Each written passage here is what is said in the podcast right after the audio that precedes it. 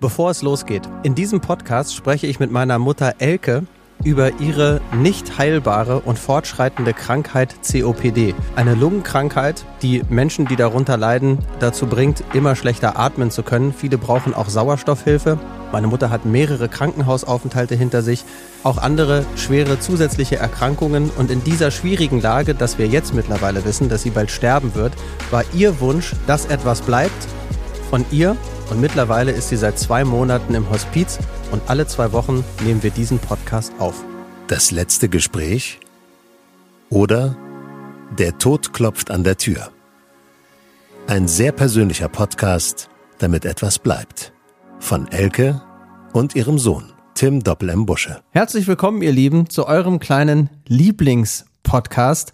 Immer wieder, Elke, wenn ich Leute treffe, die dich kennen, fragen sie als allererstes, wie geht's denn eigentlich Elke? Und willst du wissen, was ich antworte? Nein. Doch, will ich wissen, aber ich weiß nicht, was du antwortest, so meine ich. Ja, ich sag immer, naja, es ist immer schlecht. Und es gibt unter den schlechten Tagen ganz schlechte und es gibt unter den schlechten welche, die sind halt einfach nur schlecht. Natürlich gibt es auch schöne Momente, wie wenn wir dann zwischendurch tatsächlich mal schaffen, dich zu überzeugen, dass wir mal äh, wieder beim Italiener hier essen gehen, was wir auch letztes Wochenende geschafft haben, gemeinsam mit der Familie.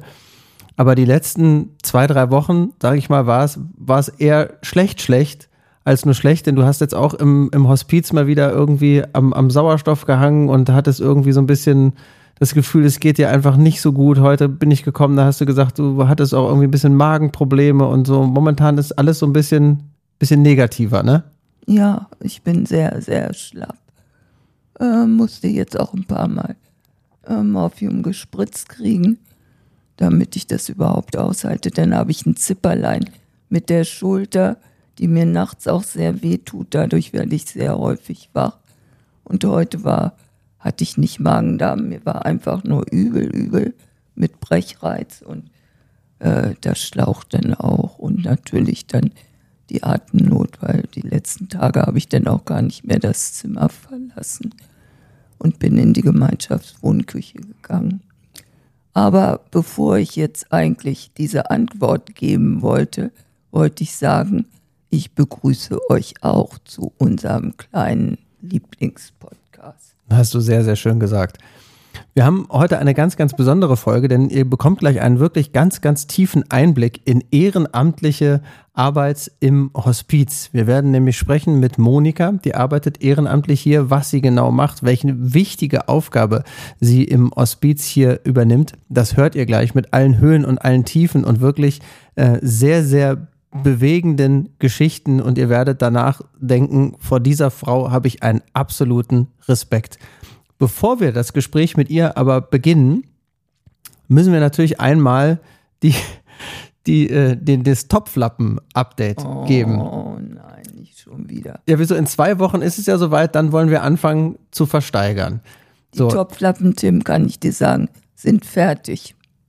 Du hast jetzt zehn Paar Topflappen, also 20 einzelne Topflappen insgesamt gehäkelt. Ich habe sogar elf Paar, aber ein Paar ist schon eingefordert worden. Das habe ich schon vergeben. Das hast du schon vergeben, okay, das ist ja in Ordnung. Und sind die alle einzigartig oder hast du jeweils immer das gleiche Modell gemacht und dann zehnmal oder hast du zehn unterschiedliche Paare gemacht? Zehn unterschiedliche Paare und manchmal sind die Paare auch unterschiedlich, obwohl man genau sieht, dass sie zusammengehören. So wie bei eineigigen Zwillingen. Eine ganz kleine Nuance ist dann doch anders. So habe ich es gemacht.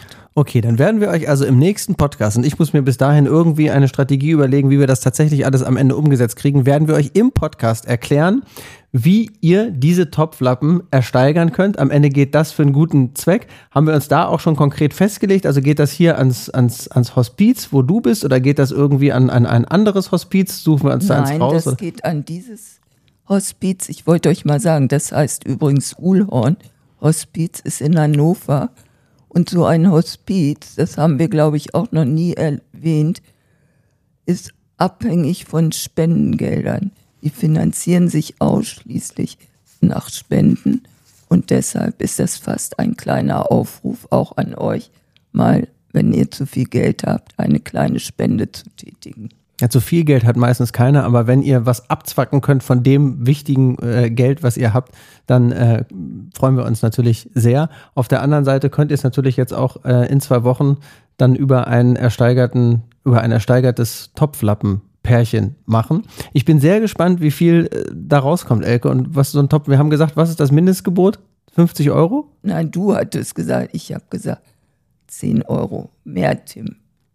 10 Euro für jedes Paar als, als Grundgebot. Als Grundgebot. Als Grundgebot. Weil ich würde sagen, wir machen das dann so, wir machen von jedem Einzelnen ein Foto. Ja, und dann kann man sozusagen sagen, für Topflappenpaar 2 biete ich 30 Euro. So irgendwie werden wir das dann machen bei, bei Facebook. Und dann ja, sehen wir ja, dass am Ende Topflappenpärchen 8 irgendwie für 45 Euro weggegangen ist und dann muss ich die Leute da irgendwie anschreiben und dann ähm, werden wir die dahin verschicken. Ich bin sehr gespannt. Kann ich die denn schon sehen? Nee, ne? Ah, oder sind das, das sind die, die da auf dem Sofa liegen? Ja. Das sind ja schon wirklich ganz, ganz spannende Farben. Okay, dann sind wir wirklich, äh, ich bin gespannt, wie viel Geld dabei am Ende rum, rumkommt. Also, ich meine, stell mal vor, wir kriegen für jedes Topflappenpärchen 50 Euro. Bei 10 Paar sind wäre schon eine Spende von 500 Euro. Jetzt hör auf, Tim. Wir warten es ab. Okay, machen wir. Vielleicht wird es auch viel mehr. Ich glaube, dass der Wert der Topflappen, der steigt ja erst, wenn du dann wirklich final nicht mehr da bist. Dann werden die richtig, dann wird das wie so ein Andy Warhol-Bild. Mhm. glaube ich. So, jetzt kriegen wir einen tiefen Einblick in die ehrenamtliche Arbeit mit äh, Monika. Wir haben das Gespräch direkt im Vorhinein von unserem Podcast aufgezeichnet und waren an einigen Stellen, glaube ich, wirklich nahezu sprachlos. Stimmt. Los geht's. Dann begrüßen wir im Podcast Monika Lese. Monika ist Ehrenamtliche. Damit wir erstmal wissen, mit wem wir es zu tun haben, Monika, vielleicht kannst du dich einfach ganz kurz so ein bisschen vorstellen, dass wir wissen, wer du bist. Ja, gern.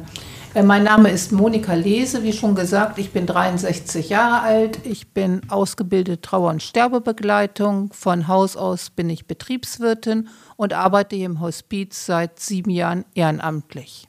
Okay, wie bist du auf die Idee gekommen oder was hat dich überhaupt bewogen, irgendwann mal eine, eine ehrenamtliche Tätigkeit zu übernehmen?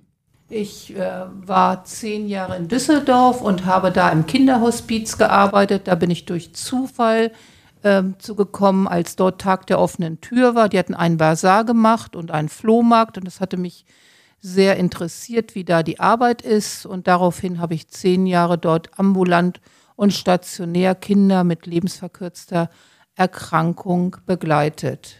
Und da es kein Kinderhospiz hier in Hannover gibt, kein stationäres, bin ich dann nach entsprechender Ausbildung hier ins Ullhorn-Hospiz gekommen. Okay, jetzt ist ja auch Sterben und Tod so ein bisschen äh, äh, das Thema, was Elke und mich überhaupt dazu bewogen hat, diesen, diesen Podcast zu starten. Was war, ähm, was war dein Beweggrund, dass du nicht nur gesagt hast, du willst ein Ehrenamt übernehmen, sondern was war bei dir der Reiz oder, oder was hat dich dazu gebracht, sozusagen dann dich auch mit, mit, mit Sterben und Tod und Sterbenden auseinanderzusetzen? Ja, weil einfach für mich ganz, ganz wichtig äh, war, etwas zurückzugeben, was ich persönlich eben auch, mir geht es so gut, ich bin gesund und ich merke bei dem Ehrenamt, dass es ähm, sehr, sehr viel Herzenswärme auch von den Be äh, Bewohnern eben auch zurück zu mir gegeben wird. Also das heißt, das ist für mich eine sehr, sehr schöne Tätigkeit, weil ich weiß, dass in der Zeit, wo ich hier bin, einfach für die Menschen eben auch da sein kann und die dafür auch sehr, sehr dankbar sind. Und das ist für mich natürlich dann eben auch rückgekoppelt, auch ein sehr schönes Gefühl. Okay, wollen wir da mal so ein bisschen tiefer einsteigen? Du hast jetzt gerade gesagt, so du machst auch so äh, Sterbebegleitung. Was, was heißt das? Die meisten Menschen haben die Erfahrung haben wir jetzt gemacht, so in den letzten Monaten, weigern sich eigentlich im Alltag über, über Sterben oder Tod überhaupt auch zu sprechen, geschweige denn sich damit beschäft zu beschäftigen, als auch überhaupt mit den eigenen Angehörigen, die vielleicht irgendwann dann auch mal so weit sein könnten, ähm, sich, sich ja tatsächlich diesem, äh, diesem Thema auch zu stellen. Was heißt das bei dir in der konkreten Arbeit? Was ist Sterbebegleitung und welche Wünsche haben denn die Menschen oder welche Ansprüche an dich?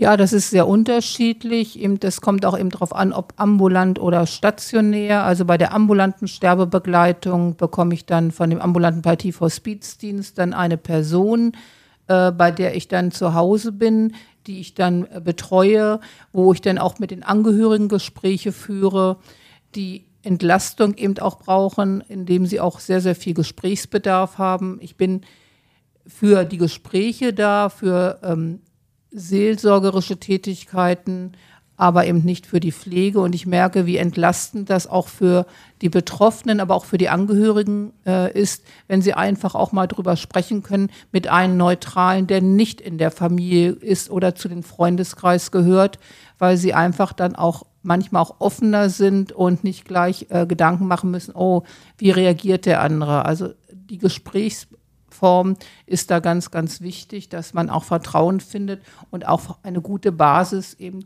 für das Zusammenspiel der betroffenen Personen. Wenn man dann so häufig mit, mit Menschen spricht, die dann auch nicht mehr so lange zu leben haben und die einem da also von, von Leid und Freude einfach über, über sich sprechen und ihre Gefühle, nimmst du das nicht alles auch mit nach Hause? Wie schüttelst du das ab? Wie gehst du damit um? Ja, das, äh, die Frage bekomme ich sehr häufig gestellt, ähm, insbesondere weil ich äh, als weiteres Ehrenamt bei der Notfallseelsorge bei der Berufsfeuerwehr in Hannover bin.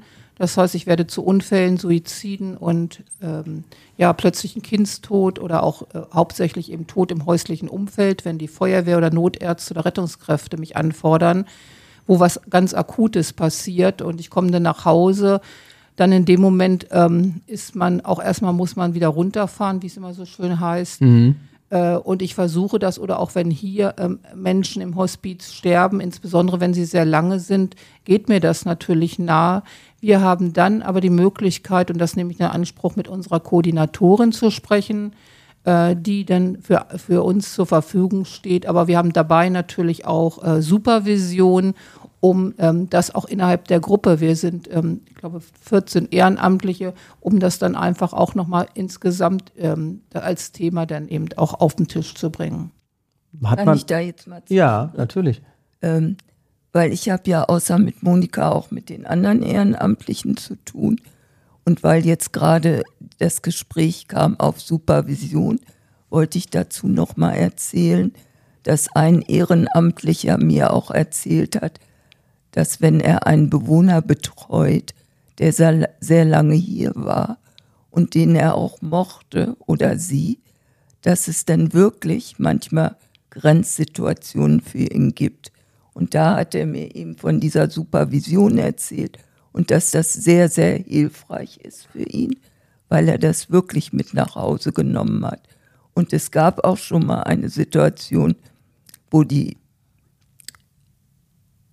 Therapeutin ihm dann auch empfohlen hat, mal für ein Jahr eine Pause zu nehmen. Okay, weil es einfach so ist, dass sich dann manchmal einfach auch Freundschaften entwickeln, weil man dann einfach zu nah dran ist. Manchmal, das sind ja einfach auch keine Smalltalks, die man dann führt, sondern das sind ja wahrscheinlich sehr, sehr tiefgründige und bewegende Gespräche, ne? Ja, also ich habe auch ähm, in dem Zusammenhang für unsere nächste Supervision wurden wir gefragt, äh, was wir als Thema vorschlagen. Und da habe ich gesagt, für mich wäre das Thema Distanz und Nähe sehr wichtig, um genau diesen Zwiespalt zwischen oder den Spagat zwischen ähm, Distanz auf der einen Seite und Nähe. Das ist manchmal eben nicht ganz einfach und da kann ich auch nur das bestätigen. Vor allen Dingen, wenn die Bewohner länger da waren und ich äh, komme in der Regel zweimal die Woche hierher und ähm, es ist dann für mich auch äh, natürlich in dem Moment belastend, wenn, oh, jetzt ist der oder diejenige nicht mehr da, die vielleicht jetzt schon vier, fünf Monate hier war. Also für mich klingt das auch so, dass, dass du ja was machst, was einfach unfassbar äh, wichtig ist und was ja auch eine gewisse Feinfühligkeit und, und, und Empathie braucht. Und dass du äh, das als, als Ehrenamtlicher auch überhaupt so geben kannst, das ist ja jetzt was ganz anderes als, weiß es ich, wenn du jetzt irgendwo einmal pro Woche irgendwo hingehst und freiwillig einen Schulhof fegst, das ist ja eine andere Aufgabe als das, äh, was, was, was du da äh, auf dich nimmst. Das äh, finde ich schon erstaunlich, dass und dann auch noch zweimal die Woche, das ist ja auch viel Zeit. Wie viel Zeit kostet dich das in der Woche? Ja, also dies Ehrenamt, ich komme meistens so zwischen ja, vier, halb fünf bis halb neun, also vier, also acht Stunden in der Woche. Und das ist jetzt hier im Hospiz der Notfallseelsorge, wo ich auch ähm, mindestens vier bis sechs Schichten mache, a 24 Stunden, den Bereitschaftsdienst. Also ich ähm, habe schon sehr viele Ehrenämter, die auch sehr, sehr viel von meinem Leben oder in meinem Leben eben Zeit in Anspruch nehmen. Aber ich sehe es nicht als Belastung, weil viele sagen, du beschäftigst dich nur mit Sterben und Tod und Trauer. Äh, ja, das stimmt, aber es ist nicht für mich so, dass ich sage, oh Gott, das erdrückt mich oder ich fühle mich nicht wohl. Also ich würde mich nicht wohlfühlen bei irgendwelchen Ehrenämter, ich sage einfach mal im, im Kindergarten oder Sportgruppen. Das ist gar nicht mein Ding. Also es ist so klar, manche Situationen sind belastend, aber das Ehrenamt an sich für mich nicht. Ähm, das mache ich wirklich auch, auch wenn sich das ein bisschen merkwürdig anhört, aber ich mache es mit Freude und es erfüllt mich auch. Wie sieht die Wertschätzung aus von den Menschen, mit denen du arbeitest? Ich nehme an, die muss ja immens groß sein. Das muss ja auch irgendwo so ein bisschen der Antreiber sein, diese Wertschätzung zu bekommen, weil Geld ist es am Ende nicht. Genau, das ist richtig. Also das ist auch der, der Antrieb, den ich habe. Und das wird, ob das hier im Hospiz ist oder auch bei der Notfallseelsorge, sehr, sehr hohe Wertschätzung. Zum einen für die betroffenen Menschen und aber auf der anderen Seite auch ganz klar auch von den hauptamtlichen Mitarbeitern, weil die in der Zeit, wo ich jetzt hier bin und äh, meine Tätigkeit äh, nachgehe, dass die dann einfach auch dann mehr Zeit auch haben für die Pflege. Also die zeigen auch uns gegenüber eine sehr hohe Dankbarkeit. Es ist nicht so, da sind die Hauptamtlichen, da sind die Ehrenamtlichen. Wir arbeiten wirklich im Team. Und sonst würde ich das auch nicht so viele Jahre auch machen und hoffe auch noch viele Jahre weiter. Hast du schon mal irgendwie auch so eine, so eine offizielle Auszeichnung bekommen als, als Ehrenamtliche? Nein. Okay, dann plädieren wir dafür, dass äh, Monika Lese auf jeden Fall in irgendeiner Form mal eine Auszeichnung vom Land oder von der Stadt bekommt, weil ich glaube, das ist einfach wichtig, dass man äh, der Öffentlichkeit auch zeigt, weil ich, also ich habe das nicht gewusst. Ich habe erstens nicht gewusst, dass es ein Tageshospiz gibt. Äh, ich mache die ersten Erfahrungen, genauso wie Elke auch überhaupt mit einem Hospiz. Und wie viel Ehrenamtliche hier alleine arbeiten, davon hat man ja einfach gar keinen Plan. Also es findet ja in der Öffentlichkeit einfach auch total äh, wenig, wenig statt. Also ist da irgendwann schon mal die Zeitung auf dich zugekommen oder Fernsehen und hat gesagt, wir wollen über dich mal irgendwie was machen und eine Reportage, weil wir müssen den Menschen ja zeigen, wie, wie wertvoll die Arbeit ist, die da am Ende entsteht steht. Nein, das ist noch nicht erfolgt. Ähm, also ich brauche das auch nicht, äh, aber auf der anderen Seite, äh, was du sagst, ähm, dass die Bekanntheit der äh, zum Beispiel vom Tageshospiz oder vom Stationären, dass die Bekanntheit größer wird, das fände ich schon sehr wichtig. Es hat sich schon deutlich verändert in den letzten Jahren, das muss man ganz klar sagen. Es gibt die Hospiztage, es gibt Hospizforum, es gibt den Hospizverlag, da gibt es sehr, sehr viel. Also ich denke, da ist wirklich in den letzten Jahren schon viel gemacht worden, was auch gut ist. Okay. Welche Höhen und Tiefen einen erwarten im, im Ehrenamt, kannst du uns ja vielleicht auch einmal äh, mit, mitnehmen. Wenn du äh, an deine Arbeit in den letzten Jahren zurückdenkst, was war so, was war so ein, ein, ein, ein schlimmes Erlebnis, an das du, an das du zurückdenkst? Oder gibt es überhaupt eins? Jetzt bezogen auf Hospiz oder generell auf? Generell auf, dein, auf deine ehrenamtliche Tätigkeit. Also dann würde ich sagen, das äh, schlimmste ähm, Erlebnis, was ich in meinem Ehrenamt ähm, hatte, war vor einigen Jahren, wo ich eine Familie betreuen musste nach dem plötzlichen Kindstod. Das, das heißt also mit, mit wenigen Monaten schon verstorben? Ja. Und ähm, der Vater war auf der Arbeit gewesen, die Mutter war bei dem Baby zu Hause und ich wurde von der Polizei benachrichtigt äh, zur Überbringung der Todesnachricht. Da werden wir häufig dazu gerufen und er ist dann aus dem Werkstor gekommen und äh, wurde dann eben von der Polizei eben zur Seite genommen und wurde ihm dann mitgeteilt, dass sein kleiner Sohn gestorben ist. Und ich bin dann mit dem Vater dann zur Wohnung gefahren. Das war ein bisschen außerhalb von Hannover in Garbsen. Und äh, während der Fahrt, wir sind dann auch in Stau gekommen, wir haben dann über eine Stunde ähm, dann die Fahrt zu seiner Familie hatten wir. Das war schon sehr, sehr bewegend. Und dann insbesondere, als wir dann in die Wohnung kamen und da das tote Baby lag, da ist dann zusätzlich noch ein Polizist fast zusammengebrochen, weil der einen Sohn hatte, genau in dem Alter von dem verstorbenen Baby. Also da habe ich mich noch sehr lange dran erinnert. Das klingt einfach unvorstellbar. Was sagt man äh, zu Menschen in so einer Situation? Wie, wie fängt man die auf? Kann man da erstmal nur da sein und die Hand halten oder gibt es da irgendwas, was man denen dann auch in dem Moment überhaupt sagen kann?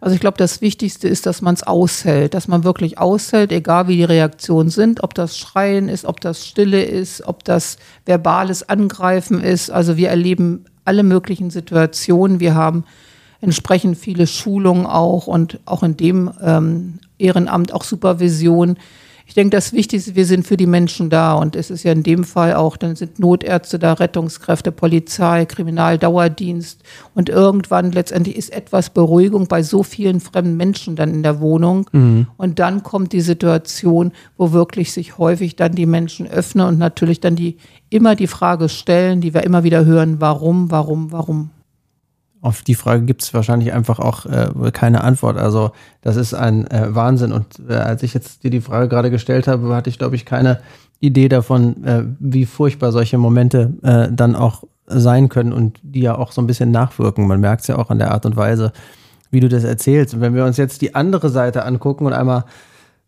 tief durchatmen. Was, was war so ein, ein ganz, ganz schönes Erlebnis, wenn du wiederum an die Zeit zurückdenkst? Vielleicht wirklich einfach das genaue Gegenteil von dem, was da passiert ist.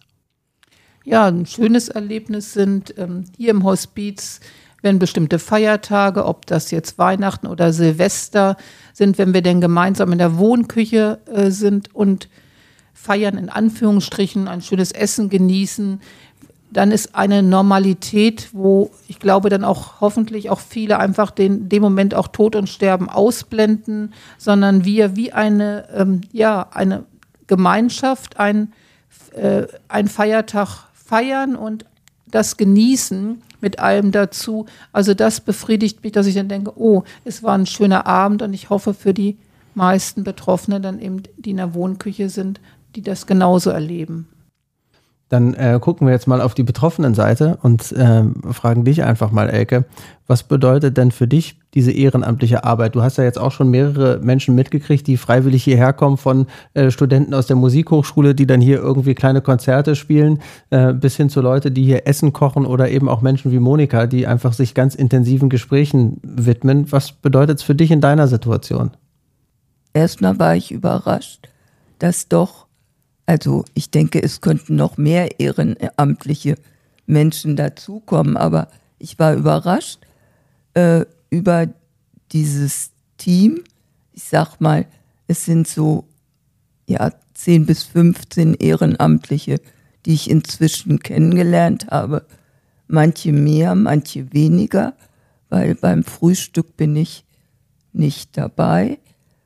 Aber ich habe auch festgestellt, dass jeder, der dieses Ehrenamt macht, unterschiedliche Fähigkeiten hat und diese Fähigkeiten eben einbringt. Ein Mann arbeitet hier auch im Ehrenamt, der kommt nur für Gespräche, der hilft nicht in der Küche, weil er sagt, es ist ihm wichtig, also Menschen, die nicht so viel Besuch bekommen, auch zu unterhalten und mit diesem dann etwas zu teilen. Ja, und dann äh, gibt es ganz unterschiedliche Persönlichkeiten. Das macht mir dann auch Spaß, diese Charaktere kennenzulernen und sie geben mir unterschiedlich viel. Monika hatte ich jetzt angesprochen, weil Monika wirklich sehr viel Zeit hier verbringt und dann lernt man sie schnell besser kennen als andere. Aber ich war auch erstaunt, dass es nicht nur Frauen sind, sondern wir haben auch einen Stamm von Männern dabei. Und die Altersgruppe ist auch sehr unterschiedlich. Die meisten sind etwas älter, aber wir haben auch, sage ich mal, zwischen 40 und 50 einige dabei. Es ist ja jetzt nicht jünger. Ja, ja, das kommt immer drauf an, aus welcher Sicht man das sieht. Das Aber weißt, also weißt du das, Monika, sind das, also ist auch das Ehrenamt an sich schon etwas, was eher ältere Leute, also ich sag mal Ü40 und weniger Leute zwischen, keine Ahnung, 20 und 40 äh, da sind? Ja. Also das ist bei diesem Ehrenamt genauso und ähm, in den anderen Ehrenämtern, wo ich äh, bin, ähnlich. Ich denke, das kommt drauf, äh, das, der Grund ist einfach die Berufstätigkeit. Ich habe es ja schon gemacht, als ich ähm, gearbeitet habe. Dann ist schon, dann kann man zum Beispiel nicht eine Frühschicht und, eine, und, und Mittagszeit dann abdecken, sondern dann klar, bleibt natürlich nur die Zeit für, für den Abenddienst. Und ähm, weil manche eben auch sagen, ja, okay, jetzt habe ich familiär, bin ich nicht so eingebunden mit kleinen Kindern etc. Jetzt habe ich auch mehr Zeit für mich und für mich heißt dann auch, äh, zum Beispiel eben, ich nehme ein Ehrenamt an, was für mich eben ähm, ja, sinnstiftend ist. Ja. Wusstet ihr, wie viel, wie viel Ehrenamtliche es in, in Deutschland gibt? Wir sind ja knapp über 80 Millionen äh, äh, Einwohner. Wusstet ihr, wie viele Leute ein Ehrenamt bekleiden in, in Deutschland? Nein. Nein. Dann schätzt mal in, in, in, in Millionen. In Millionen. Ja. Ich glaube nicht, dass da. Ach so, ich, Ehrenamt ist natürlich auch, wenn Menschen dazukommen zu Sportveranstaltungen und sowas oder Olympiade oder Weltmeisterschaft. Da gibt es, glaube ich, schon sehr viel. Also man müsste das eigentlich differenziert sehen. Differenziert habe ich jetzt nicht. Ich habe jetzt nur die Zahl hier mal einfach rausgesucht aus Interesse, wie viele Leute ein Ehrenamt bekleiden. Das ist natürlich nicht immer jetzt natürlich im so, so kompletten Sozialdienst und, und so dramatisch, wie, wie, äh, wie Monika das macht, dass man sich quasi mit Sterbenden unterhält, sondern klar, dazu gehören natürlich auch sportliche Geschichten. Aber ich fand es trotzdem interessant, wie viele es sind. Also genau, komplett. Ich weiß nicht, ich sag mal, ja, eine Million. Ich schätze fünf Millionen. Ja, es sind, also, oder es waren im Jahr 2022 15,7 Millionen Menschen, die sich ehrenamtlich äh, engagieren. Das fand ich schon echt immer, das sind fast 20 Prozent. Und ja, das, das, hätte ich überhaupt ja nicht gedacht. Fünfte. Und ich sag mal, in meinem Bekanntenkreis, ja doch, kenne ich auch zwei, drei, die ein Ehrenamt machen. Ja. So. Also, weil ich fand es ganz erstaunlich, weil ich natürlich auch Monika fragen wollte, okay, äh, was muss man jetzt machen, um sich irgendwie ehrenamtlich ähm, zu, zu betätigen und was äh, kann da auch so der, der Ansporn sein? Und als ich die Zahl dann gelesen habe, habe ich gedacht, okay, gut, man muss natürlich jetzt nicht alle 80 Millionen auffordern, sondern da sind einfach schon ganz schön viele, die sich auch ähm, engagieren. Aber wenn es noch mehr werden, wo fängt man ein Ehrenamt an? Wenn ich jetzt selber überhaupt keine Ahnung habe, an welcher Stelle lege ich los? Gibt es dafür eine offizielle Seite oder sowas? Ja, also ein, eine Plattform, die auch ganz gern genutzt wird, ist, da kann ich gleich Werbung für machen, das ist die Freiwilligenbörse. Die ist an dem Samstag, der 2. März, die ist im Pavillon. Und da stellen sich eine ganze Vielzahl von Ehrenämter vor, also äh, Organisationen. Das fängt an von Bücher vorlesen für Kinder, hört bei Mittagessen-Ausgabe bei der Tafel. Also das ist eine gute Möglichkeit, sich einfach mal zu informieren, was gibt es denn für Ehrenämter. Wir stehen von der Feuerwehr, von der Berufsfeuerwehr, haben wir auch einen Stand, wo ich bin, wo wir dann Auskunft geben über unser Ehrenamt Notfallseelsorge. Also eine ganz, ganz breite Palette. Und ich kann jetzt ja nur für unseren Stand sprechen, dass ganz häufig gesagt wird, ach so, das ist das, ach so, das wusste ich gar nicht. Aber man muss auch nachts dann raus. Also das ist wirklich eine Möglichkeit, kann ich nur empfehlen, sich auf einem, auf einem, ähm, ja, eine äh, Möglichkeit, dass man viele, viele Ehrenämter äh, kennenlernt und dann für sich das Wichtigste oder das für sich Passende einfach erstmal raussucht und dann Kontakt mit den jeweiligen aufnimmt. Wäre es gut, wenn man das Ehrenamt verpflichtend einführen würde, dass also jeder in irgendeiner Form irgendein Ehrenamt übernehmen müsste oder glaubst du, es ist besser, wenn das freiwillig bliebe? Also ich persönlich würde immer sagen, dass es freiwillig sein äh, sollte. Es gibt ja immer noch, äh, oder das sieht man ja auch bei dem freiwilligen sozialen Jahr. Ich glaube, wenn man selbst da nicht hintersteht oder ähm, hört sich mal so blöd an, dafür brennt, dann bringt das nichts. Dann bringt das nichts für denjenigen, der das Ehrenamt ausführt und auch nicht für diejenigen, wo, wofür er das Ehrenamt macht. Also es muss schon so sein oder es sollte so sein, dass er wirklich sich dafür entscheidet und sagt, ja, meine Freizeit werde ich für dieses Ehrenamt äh, dann äh, dulden, aber eine Verpflichtung halte ich da nicht für richtig. Okay. Und jetzt wollen wir eins nicht unerwähnt lassen. Monika ist nämlich nicht alleine gekommen und man hat es die ganze Zeit nicht gehört, sondern äh, du bist mit deinem Hund gekommen. Der heißt Timo, wenn ich das richtig verstanden habe. Was ist es für ein Hund? Äh, Timo ist äh, ein tibetischer Hütehund.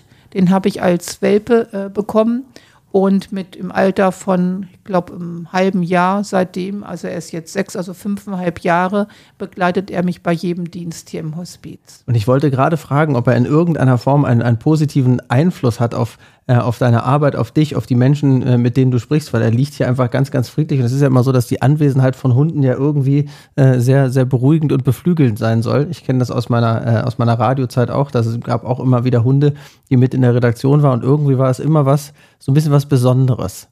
Wie nimmst du das wahr mit, mit Timo? Ja, das denke ich auch oder wird mir auch immer wieder von den Bewohnern auch gespiegelt. Er ist ähm, auch ein sehr, sehr sensibler Hund, auch wenn man das manchmal nicht so, so denkt, wenn er draußen rumtobt. ja. ähm, ich hatte vor einiger Zeit, da war ein ähm, Mann im, hier im Hospiz, der noch nicht so alt war, da hatte der Sohn sehr viel mit Timo gespielt, um einfach auch ein bisschen aus der Situation rauszukommen. Der ist vor einigen Monaten verstorben und ähm, seitdem geht Timo auch nicht mehr in das Zimmer. Das ist jetzt von anderer Person natürlich belegt. Und da merkt man, also er hat das genau auch mitbekommen, dass der jetzt nicht mehr da ist. Und von da, also will damit sagen, dass er sehr, sehr feine Antennen hat. Mhm. Und äh, für die Bewohner ist es einfach auch mal eine schöne Abwechslung. Ich war eben gerade in einem Zimmer, wo eine Dame einen eigenen Hund hat und sie hat die ganze Zeit im Timo auch gestreichelt. Und was ein großer Vorteil ist, ein, er ist ein Anti-Allergiehund, also er hart nicht und das ist natürlich auch ganz schön, gerade hier. Wow. Dann äh, bedanken wir uns. Ich sei denn, du hast noch eine Frage, Elke? Nein, habe ich nicht. Dann bedanken wir uns ganz, ganz herzlich bei dir, Monika, für diesen tiefen Einblick in deine ehrenamtliche äh, Arbeit und dieser ganz besonderen Arbeit, die, glaube ich, ähm, an, an Wertschätzung äh, gar nicht genug erfahren kann. Aber sie kommt bei dir an und ich glaube, das ist auch gut so und wahrscheinlich am Ende sogar auch wertvoller, als wenn dir noch irgendwie am Ende jemand einen, äh, einen Preis verleiht. Also vielen, vielen Dank, dass du dich da so äh, sehr engagierst im Namen aller Menschen, mit denen du bisher gearbeitet hast und mit denen du arbeiten wirst. Ich fand das äh, sehr, sehr spannend und sehr respektabel. Und ja, hab da tiefen Respekt, glaube ich, genauso wie Elke, für äh, dich und deine ehrenamtliche Tätigkeit. Und ich sage auch Danke, Monika, im Namen aller Bewohner hier. Wir sind sehr froh, dass wir dich haben. Sehr, sehr gerne. Und ich hoffe, dass ich das noch viele Jahre machen kann mit Timo. Das letzte Gespräch oder der Tod klopft an der Tür. Ein sehr persönlicher Podcast, damit etwas bleibt. Von Elke und ihrem Sohn, Tim Doppel im Busche.